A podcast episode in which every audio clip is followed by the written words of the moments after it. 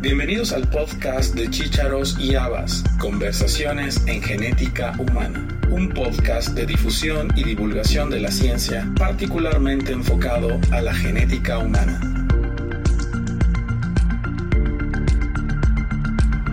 El doctor Javier Montadas es neurólogo infantil egresado del Hospital Ricardo Gutiérrez en Buenos Aires, Argentina, y es investigador principal en el Hospital Italiano de Buenos Aires se ha desarrollado como coordinador de estudios e investigador principal en protocolos asociados a enfermedades neuromusculares. En esta entrevista hablaremos con el doctor en relación al abordaje multidisciplinario de la atrofia muscular espinal.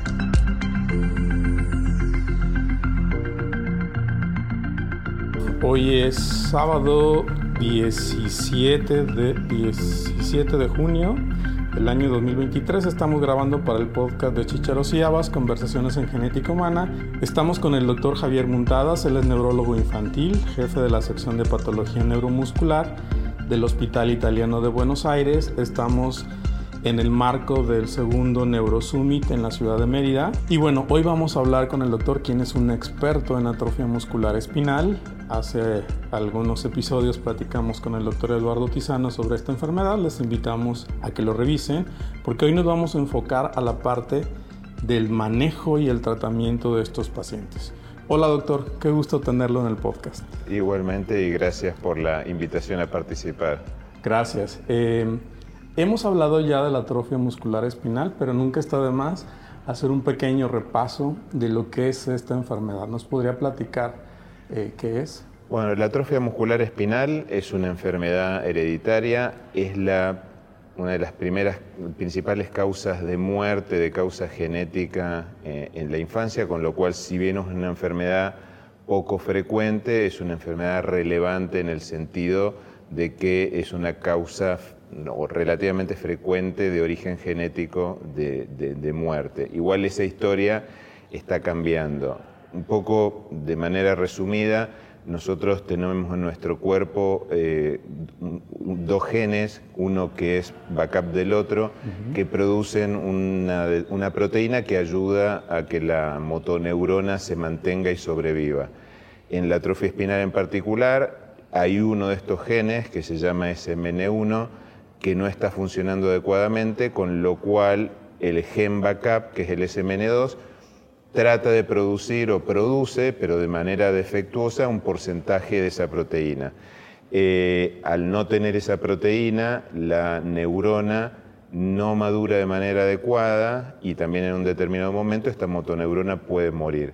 Al morir la motoneurona lo que va afectando es a la musculatura, entonces Mm, digamos, va a ir variando cuándo aparece esta enfermedad o cuándo se manifiesta, que esto genéticamente depende de la cantidad de genes SMN2 que la persona tiene. Hay variación entre 1 y 8 copias de este gen, entonces si un chico tiene dos copias, por ejemplo, y le falta el SMN1, probablemente tenga síntomas mucho más tempranos. Si tiene tres copias o cuatro copias, probablemente tenga síntomas más tardíos pero lo que va pasando es esto, va perdiendo fuerza el músculo y esto lo que genera es que el chico, los papás puedan notar debilidad, pueden notar que el chico está más blando, pueden notar que no logra sostener la cabeza, es decir, uno lo que principalmente va a ver son lo que se llaman hitos motores o en los chicos más grandes, pero hay que no logra iniciar eh, el caminar, la deambulación. Eh, entonces, esas son un poco las cosas que uno va viendo. Pero en resumen es esto, es una enfermedad donde los chicos desde lo cognitivo no tienen ningún problema, eh, pero sí tienen afectación en lo que es su desarrollo motor asociado a esta pérdida de motoneuronas, que lamentablemente es progresiva, más rápidamente progresiva en los chicos más chiquititos, más lentamente progresiva en los chicos más grandes. Estamos hablando, como lo mencionó, de una enfermedad genética. Pero también hemos visto en, estas conferencias que en 30 años la evolución del manejo de estos pacientes ha cambiado dramáticamente y por ello también la sobrevida de estos pacientes. ¿Cuál es actualmente la, sobrevida de un paciente sin tratamiento y con tratamiento? Para luego hablar de ellos. Bueno, tu pregunta es a lo que nosotros en medicina se le llama historia natural de la enfermedad y un poco, eh, bueno, lo que se habló a partir de la década del 90, donde se describe el gen que está asociado, después cuál es el causante asociado al cambio en ese gen, de modificar la expresión de, de estos SMN, cómo a partir de ahí se establece un objetivo terapéutico y se buscan distintas terapias y cómo hoy en día uno tiene tres terapias disponibles para tratar la atrofia espinal. De la década del 90 ahora, en realidad para la medicina es como una carrera súper rápida, donde en no tantos años se ha avanzado de una enfermedad totalmente devastadora a una enfermedad que la expectativa de vida es mucho mejor. Y acá un poco va a depender eh, eh, esto de cómo modificamos esta historia natural. Normalmente la historia natural en los pacientes con atrofia tipo 1 digamos, depende un poco, su, talón de Aquiles es lo, ventilatorio, lo respiratorio. Entonces, eh, la sobrevida va a depender de alguna intercurrencia o de alguna complicación respiratoria que no pueda el paciente responder de una manera adecuada a esa necesidad de mayor fuerza muscular de los músculos ventilatorios. Esto puede pasar siete meses, ocho meses, nueve meses, un año, eh, dependiendo qué tanta debilidad tenga el paciente. Pero en historia natural la expectativa de vida era esa, un año, dos años. Lo primero que cambió esta expectativa de vida fue hacer un cuidado y un abordaje del paciente de una manera consensuada, entonces es muy importante, teniendo el diagnóstico, un adecuado manejo de lo respiratorio a través de la intervención de, un neumonólogo, de kinesiólogos respiratorios, etc. Esto es lo primero que cambia la sobrevida, pero después vino el desarrollo de fármacos. Pero acá, en cuanto a lo que es la intervención terapéutica desde lo farmacológico, lo fundamental es el momento del diagnóstico, que eso es crítico. Por eso también son tan importantes este tipo de eh, herramientas, como puede ser un podcast o publicaciones, donde por ahí se le da a la gente herramientas para pensar que cuando a su hijo algo le está pasando y les llama la atención que algo le está pasando, realmente consulten y tengan confianza en esa sensación de que algo malo está pasando. Yo siempre digo que muchas abuelas diagnostican a los chicos porque las abuelas tienen la experiencia y el ojo de haber criado otros y dice a este chico algo le pasa, bueno, por ahí poder darle relevancia y es deber de los médicos poder oír a esos padres o a esa abuela o a esa familia que tiene un pedido de ayuda y poder estudiar. Si después no es una atrofia espinal o no tiene una enfermedad o es una cuestión más de desarrollo, bueno, ya está, pero sí es importante darle relevancia a este temor de que algo está pasando. Hablaba de que hay actualmente tres tratamientos. Estaríamos hablando ya de un, tema de medicina personalizada donde podamos definir cuál es el mejor tratamiento para estos pacientes? Yo pienso que en algún momento vamos a evolucionar hacia lo que es una medicina más personalizada, porque la verdad que hoy en día con estos, en, en estos tratamientos uno ve pacientes que son mejores respondedores y pacientes que no responden tan bien y uno va modificando o cambiando la terapia que está usando. Probablemente en algún momento uno va a poder identificar, que esto va a ser más de la mano de identificar otros reguladores genéticos más allá de los genes del SMN1 y el SMN2, que es lo que estábamos hablando, otros reguladores genéticos que hacen que por ahí esto que hoy charlábamos, que hay pacientes por ahí con la misma cantidad de copias que en teoría deberían comportarse de la misma manera y algunos tienen manifestaciones más severas de lo que deberían ser, o, pacientes con dos copias que uno esperaría que fueran tuvieran compromiso más temprano y que en realidad están mejor de lo que uno esperaba. Entonces esos reguladores genéticos que hacen que uno esté mejor que el otro, en algún momento a lo mejor uno puede, yo pienso que se va hacia tratar de identificarlos y tratar de ver si uno puede modificar de alguna manera estas, estos reguladores. Eh, y en base a las terapias disponibles, no, están pensadas principalmente dos de las terapias para mejorar ese gen, ese MN2, que es el gen backup, para que no sea un 10% de proteína que hace que sea la que funcione, sino que sea mucha más, un 90%, o lo otro que es terapia génica, que está orientada a reemplazar ese gen eh, mediante, digamos, un, vector viral que transporta ese gen hacia la célula. Estas tres terapias, el nursinersen, el risdiplan y la terapia génica, eh, pues no son, primero no son tratamientos baratos, son tratamientos caros y tampoco están exentos de, efectos adversos. ¿Cuáles serían las indicaciones para decidir que un paciente pueda, o cómo tomar como primera elección un tratamiento para un paciente en términos generales? Eh, a mí me parece que en términos generales uno lo que tiene que tener en cuenta es que cada vez más avanzamos a, a poder consensuar con la familia y el paciente la elección de un tratamiento. Uno puede tener herramientas donde uno lo, lo, manifieste, pero finalmente tiene que ser un diálogo con la familia para la toma de decisiones. A veces hay cuestiones que van más allá de este diálogo, como pueden ser cuestiones administrativas, de cobertura, el país en donde vivimos, si cubre, si no cubre, si hay el, yo tengo un seguro, si ese seguro lo cubre o no lo cubre. Hay cuestiones que van más allá de esta cuestión de elegirlo por la edad del paciente, por el momento en que se manifestó, digamos, y, que son más variantes dependiendo del país y dependiendo del sistema de salud de cada país. Uno, a grandes rasgos, diría que por ahí muchos países como Estados Unidos tienen un diagnóstico mediante una pesquisa neonatal, un screening neonatal, donde ahí uno tiene el diagnóstico antes de que el bebé tenga alguna manifestación clínica. Entonces ahí la mayoría de las veces se usa la terapia génica. Dentro de los tres que mencionábamos, la terapia génica es la que más efectos adversos puede tener. Hay que, como uno está inyectando un vector viral, hay que tratar de modular el sistema inmunológico de ese bebé durante un periodo más corto o más largo, digamos, según la respuesta que tenga el bebé para evitar que tenga alguna complicación. Pero si uno piensa eh, o los piensa desde el efecto adverso, la terapia génica es la que más efectos adversos puede llegar a tener. Tanto risdiplan como nusinersen en realidad tienen muy buena tolerabilidad, es decir, no tiene gran cantidad de efectos adversos y por ahí, o en realidad el efecto adverso principal está relacionado al, mecanismo en que esta medicación se usa, que es mediante un pinchacito en la espalda para mandar, enviar la medicación directamente al líquido cefalorraquídeo. Entonces ahí el efecto adverso es más relacionado a hacer una punción lumbar, como cualquier punción lumbar que se haga por otra cosa, esto, por ahí dolores de cabeza, la posibilidad de vómitos, etcétera.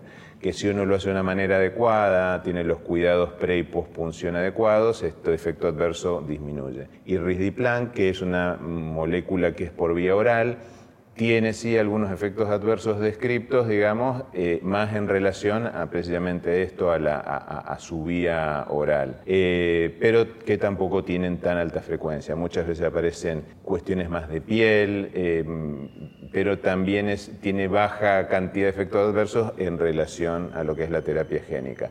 Igual terapia génica es más en el primer tiempo posterior a la infusión, donde aparecen estos efectos adversos y donde por ahí uno tiene que cuidar más al paciente, pasado el tiempo y una vez superado este periodo donde hay que modular la inmunidad del paciente, ya no, no aparecen efectos adversos posteriores. Eh, estamos hablando que estamos ante una enfermedad catastrófica en la cual si no hubiera estos tratamientos, pues la esperanza de vida es muy poca para estos pacientes. Aún así, habiendo terapias específicas, no es lo único que, sirve para el manejo de estos pacientes.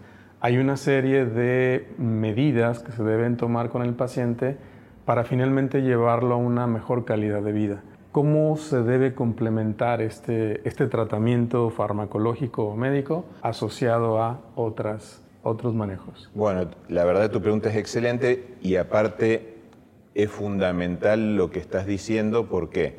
Porque muchas veces eh, uno, digamos, como paciente endiosa la posibilidad de una medicación. Muy probablemente si a mí me dijeran con esta pastillita vas a bajar de peso, yo tomaría la pastillita, pero para bajar de peso también hay que dejar de comer, digamos, o hacer ejercicio, cambiar hábitos. Un poco funciona así, es decir, este medicamento me va a ayudar y probablemente cambie muy radicalmente la historia de la enfermedad pero es muy importante que se cumplan lo que se llaman estándares de cuidado, que son principalmente los cuidados respiratorios, los cuidados ventilatorios. Acá entra un concepto que es súper interesante, que es lo que se llaman cuidados proactivos, es decir, no esperamos a que pase algo, tratamos de iniciar antes el cuidado para prevenir que pase esto. Por ejemplo, yo no quiero que el paciente respire mal, ventile mal, tenga una infección respiratoria y termine internado en terapia intensiva. Yo voy a tratar de que antes se usen modalidades como lo que se denomina ventilación no invasiva, donde se trata que el paciente tenga la mejor función ventilatoria a través de distintos mecanismos, se le enseña a los padres eh, habilidades para el manejo kinésico, eh, a veces se utilizan equipos que son de, para ayudar o asistir a la tos, a veces se utilizan otras maniobras para eh, favorecer y darle más presión al pulmón para que este pulmón esté más expandido, esté más sano y evitemos complicaciones respiratorias. De la misma manera, los cuidados kinésicos, los cuidados de lo que es la posición y la postura, el cuidado de la columna, los cuidados nutricionales. Entonces, un poco de la mano de todo esto, el concepto es que médicos aislados no, hacen, no dan abasto para poder atender todos estos cuidados y surge la necesidad del trabajo en equipos interdisciplinarios o multidisciplinarios o transdisciplinarios, donde es muy importante el diálogo entre los colegas para tomar decisiones consensuadas, por ahí, eh, abordar y tratar al paciente de la manera adecuada, pero sí para el paciente es súper importante esto de entender que los fármacos o el tratamiento es importante, pero es mucho más importante el hecho de los cuidados estándares o estandarizados que aparte fue la primer cosa que modificó la historia natural de esta enfermedad. Y de la mano de esto también incorporar el concepto de que está cambiando la realidad de los pacientes con atrofia espinal, con lo cual también hay que cambiar el pensamiento en relación a la atrofia espinal de muchos colegas que están atendiendo en una guardia, que están atendiendo en una terapia intensiva y que ellos sepan que la historia de la atrofia espinal puede ser diferente o ya es diferente, entonces abrir al diálogo. Es decir, a mí me causaba gracia cuando estábamos en la charla recién, donde alguien decía, me tengo que ir a pelear con los terapistas para. Y en realidad me parece que uno tiene que abrir el diálogo, favorecer la formación, ir a hablarles, darle una charla, hacer un ateneo, discutir los pacientes. Eh, que se entusiasmen con el cuidado de los pacientes, no solo con atrofia espinal, sino de otras enfermedades neuromusculares, donde están cambiando los conceptos y, a veces bastante rápidamente para poder adecuar el cuidado de estos pacientes en todos lados, en la terapia intensiva, en la guardia, en el manejo nutricional. Usted acaba de mencionar algo muy importante que es ventanas terapéuticas y el diagnóstico temprano. ¿Qué tan temprano debería hacerse el diagnóstico? Y lo ideal sería al nacer. Es decir, uno lo que sabe es que lamentablemente esta enfermedad ya está causando daño en la vida intrauterina. Entonces, eh, esto se mide a través de un elemento que uno no se mide habitualmente en la práctica clínica, pero sí se ha hecho en protocolos de investigación, eh, que marca la lesión de la motoneurona se llama neurofilamento. Si uno mide eso en un bebé recién nacido, que tenemos un diagnóstico por screen, va a ver que están elevados. Esto lo que me marca es que ya en la vida intruterina de este bebé hay pérdida de motoneuronas. Entonces uno diría, bueno, cuando tengo que tratarlo? Lo ideal al nacimiento. Es más, no solo diagnosticarlo y tratarlo no tiene que, por eso hay muchos artículos que hablan de lo que se llama como una emergencia neurológica, poder lograr hacer un diagnóstico al nacimiento, pero eso tiene que estar de la mano de que yo tengo una logística súper aceitada donde yo puedo hacer un primer test de pesquisa, donde voy a, eh, digamos, diagnosticar un paciente, tengo que hacer un segundo test que confirme lo que este primer test de pesquisa, que es más barato y puedo hacerlo ampliamente, detecte. Entonces confirmo el diagnóstico y además le agrego poder tener esto que hablábamos, que es el número de copias, porque en base a este diagnóstico y el número de copias, uno acelera o, decide tratar o no tratar al paciente. Es decir, si yo sé que este paciente tiene muchas copias, donde uno estima que esta evolución va a ser una enfermedad más leve, a veces puede tomar la actitud de no tratar, igual ese paciente tiene que quedar en un control habitual, porque a veces no es tan directo esto de tener muchas copias, yo voy a estar mejor, a veces puede tener muchas copias y no andar tan bien. Eh, pero el otro paciente, por ejemplo, que tiene dos copias, que es muy probable que haga una evolución más rápida, a ese urgentemente hay que tratarlo. Y una cosa que no es anecdótica, entre que uno hace el segundo test y logra que se autorice la medicación y se le pasa la medicación a este paciente, a veces pasa un mes y ese paciente ya tiene algún síntoma. Entonces, en realidad, si uno pudiera hacer una cosa ideal en base también a estudios en animales, etcétera, uno diría, lo tengo que tratar antes de la semana o los 15 días de vida. Mm, imposible, porque los tiempos no dan para poder hacerlo, pero sí lo ideal sería estos pacientes tratarlos antes del mes, más que nada los que tienen dos copias. En los otros, si yo no tengo el escenario de la pesquisa neonatal, que sería el escenario ideal para modificar realmente la historia natural de esta enfermedad, uno tiene que ir hacia el diagnóstico temprano. En este sentido, el diagnóstico temprano es importante que los pediatras tengan mucha alerta, que los neonatólogos tengan mucha alerta, también que los terapistas intensivos tengan alerta, porque a veces hay pacientes que ingresan a una terapia intensiva con mucho compromiso ventilatorio sin haber tenido un cuadro pulmonar tan severo que justifique el compromiso respiratorio. Y también escuchar esto que hablábamos, escuchar a los padres, a los abuelos cuando tienen una duda y darle relevancia. Un poco lo que hablábamos, la mayoría de los chicos no van a tener nada, van a ser sanos, no van a estar enfermos, pero hay un porcentaje de chicos que sí pueden tener alguna enfermedad y lo importante es poder diagnosticarlo lo más temprano posible. Ahorita que habla de los padres y la familia, eh, es también importante mantener esa familia o esos padres eh, sanos física y emocionalmente, sobre todo porque estamos hablando de una enfermedad crónica y progresiva. ¿Cuál sería la, mejor manera de tratar a los padres?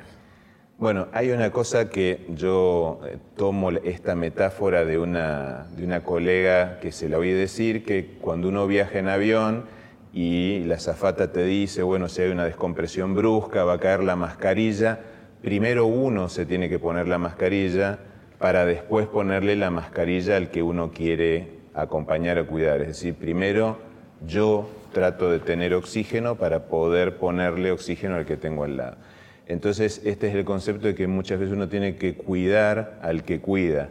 La tasa de problemas familiares, separaciones, em, hay un trabajo muy interesante que, que, también hizo el grupo donde trabaja esta colega, que es del riesgo de enfermedad mental en cuidadores de chicos con enfermedades neuromusculares, donde se ve que en realidad son pacientes que tienen una tasa muy alta, un riesgo muy alto de tener depresión, trastorno de ansiedad. Entonces, a mí lo que me parece es que uno tiene que empezar el cuidado desde el diagnóstico. Es decir, desde el diagnóstico tiene que iniciar el acompañamiento. Y acá es fundamental tratar de evitar la tendencia natural de muchos papás de asumir todas las responsabilidades ellas.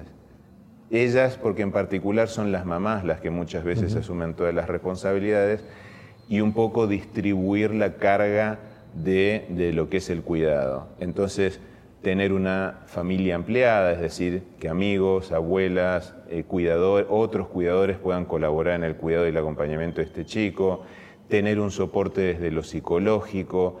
Muchas veces son buenos los modelos más cognitivistas, que son de, psicología de la salud, donde por ahí uno hace intervenciones más dirigidas, concretas, que hablar que esto puede pasar, lamentablemente todo lo que es la enfermedad mental está muy estigmatizada, esto se está revirtiendo y está cambiando y eso es bueno, pero hay mucha gente que le cuesta hablar de que está triste, está deprimida, está angustiada, abrir la posibilidad de que esto se puede dialogar En esto es también importante que en los equipos interdisciplinarios intervengan médicos que hacen cuidados paliativos, porque el cuidado paliativo no es solo el cuidado en el final de la vida, el cuidado paliativo es mejorar la calidad de salud del paciente desde el diagnóstico, cuando uno sabe que es una enfermedad que va a traer una sobrecarga emocional, económica enorme a esa familia, e incorporar también dentro del trabajo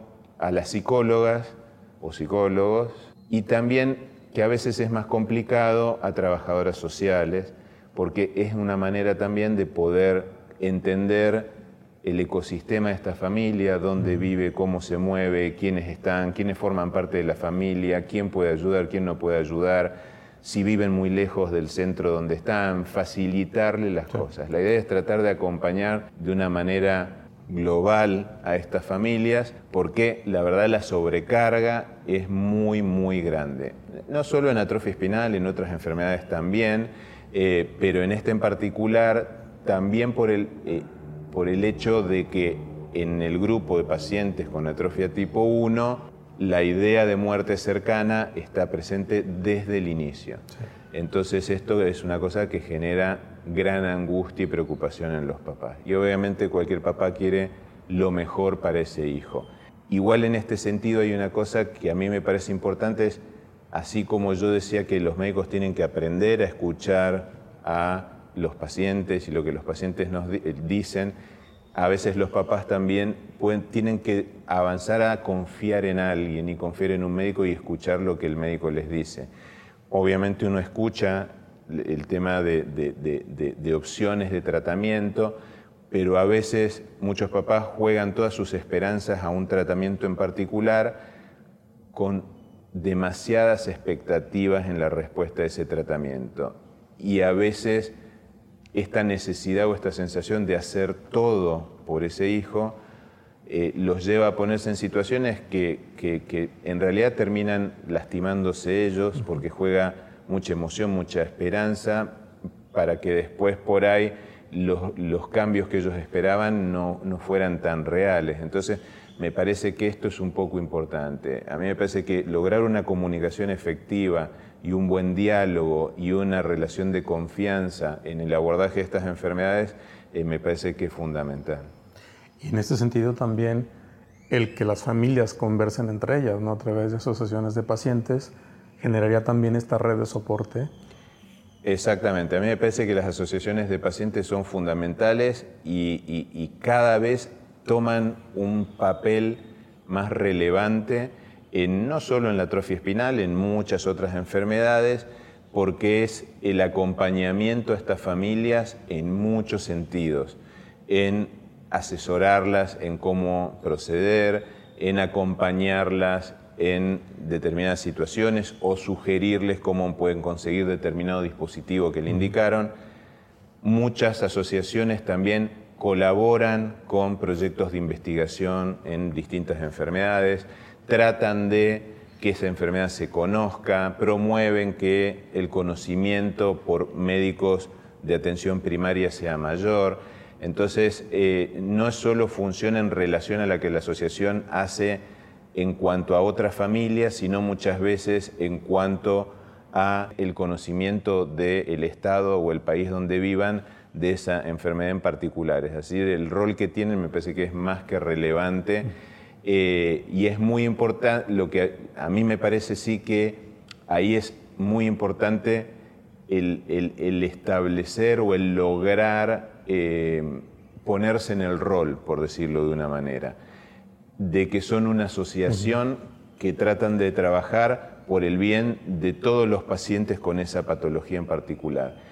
Entonces, eh, es bueno que a veces en el manejo, por ejemplo, con un profesional, a mí me ha pasado a veces de papás que se enojan y reclaman cosas que hizo otro médico.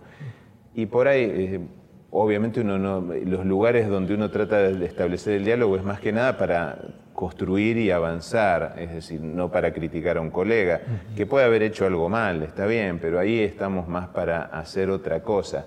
Y entonces tratar de esto, de que sean eh, asociaciones que busquen construir, avanzar, cambiar la historia de, de, la enfermedad por la que trabajan, ayudar a que haya políticas y que los gobiernos establezcan, no sé, una pesquisa neonatal, eh, un registro nacional, programas de acompañamiento, es decir, eh, eso es donde son importantes también, además del acompañamiento a otras familias.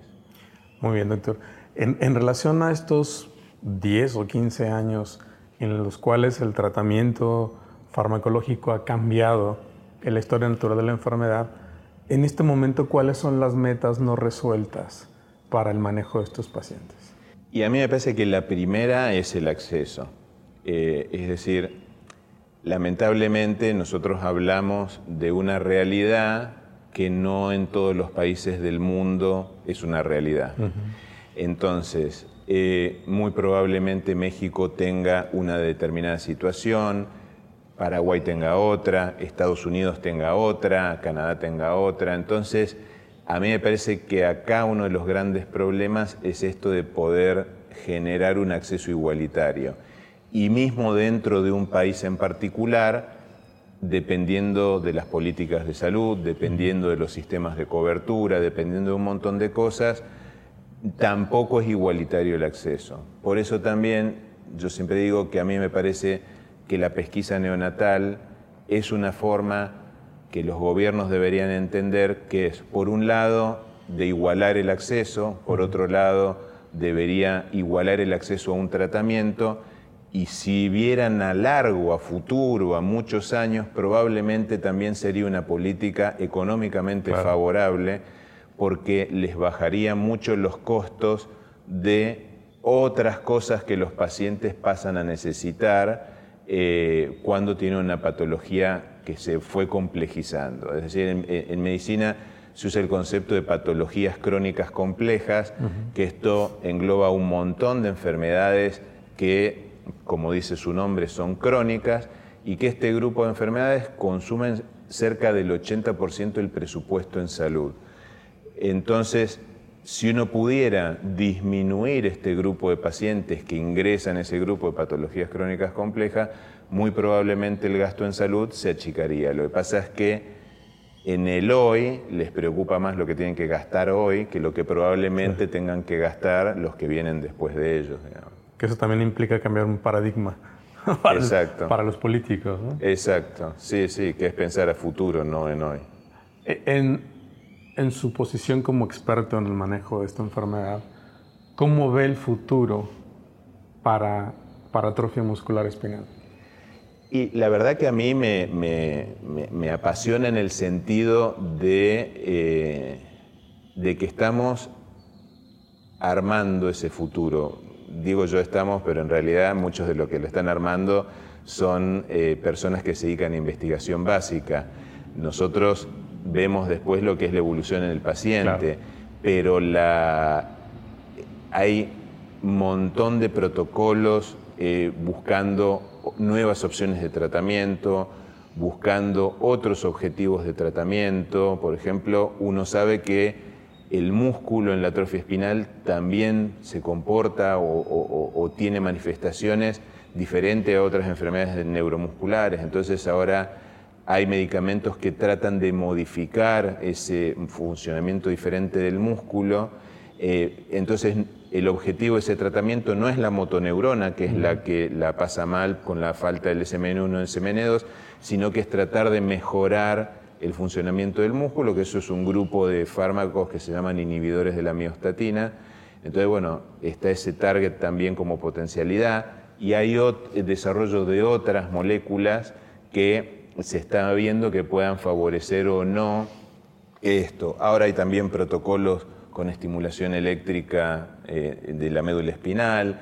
La verdad que hay muchísimo. Bueno, hay una, tú lo conoces seguramente, pero hay un buscador de artículos científicos que se llama PubMed, que si uno pone atrofia muscular espinal ahí en PubMed, uno ve claramente la diferencia de la década del 90 ahora, el crecimiento exponencial de, los artículos. Así que muy probablemente es esto, es decir, vayamos a vivir a futuro, por un lado, los cambios en estos pacientes que están recibiendo un tratamiento el día de hoy, cómo van a estar y cómo van a comportarse de acá dos, tres, cinco años.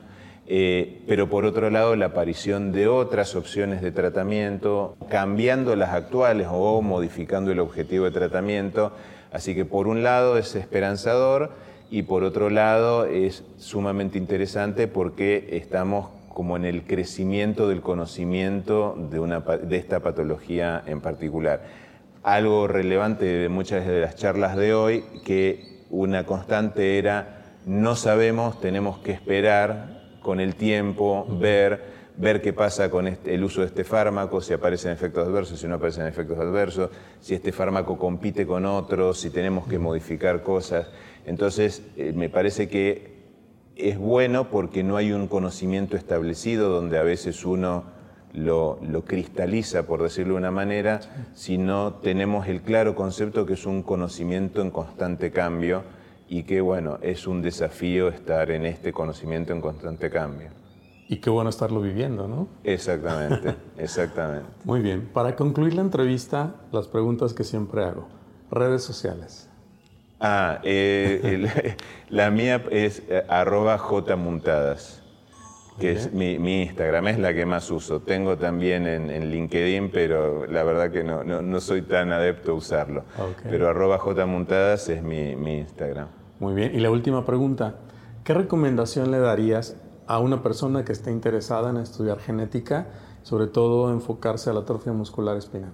Bueno, a mí me parece que si yo hoy tuviera que volver a elegir una carrera, y a mí me parece que, digamos, van a ser, como siempre le digo a una amiga que hace esto, eh, van a ser los rockstar del futuro porque mucho está en relación a esto. Y el inicio de tratamientos que sean modificadores a través de, entre comillas, no sé si van a enojar, de jugar con la expresión de un gen, eh, es lo que actualmente está en desarrollo.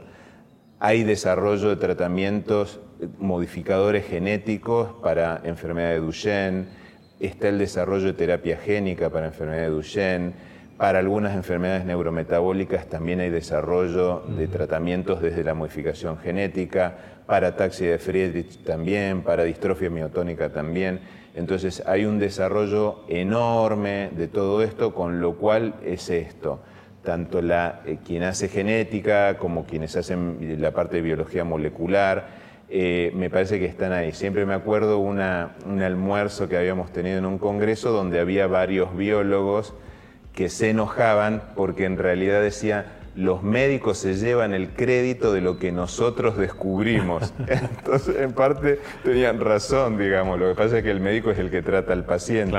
Ellos descubren o investigan o desarrollan pero después el que trata el paciente es el médico. Pero está, es esto, es decir, me parece que el rol de quien hace genética, de, los de quienes hacen biología, va a estar en el desarrollo de muchos estos, de un montón de estos tratamientos que están cambiando la historia de muchas enfermedades. Muy bien, pues muchas gracias por el tiempo y la entrevista. Estamos grabando en Mérida.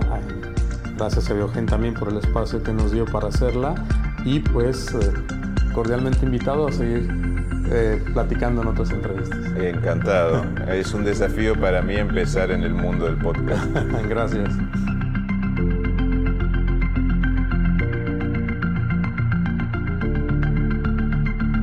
Gracias por haber escuchado este episodio del podcast de Chícharos y Habas, Conversaciones en Genética Humana. Te esperamos la próxima semana con un nuevo episodio y te invitamos a que te suscribas gratuitamente en cualquiera de nuestras plataformas.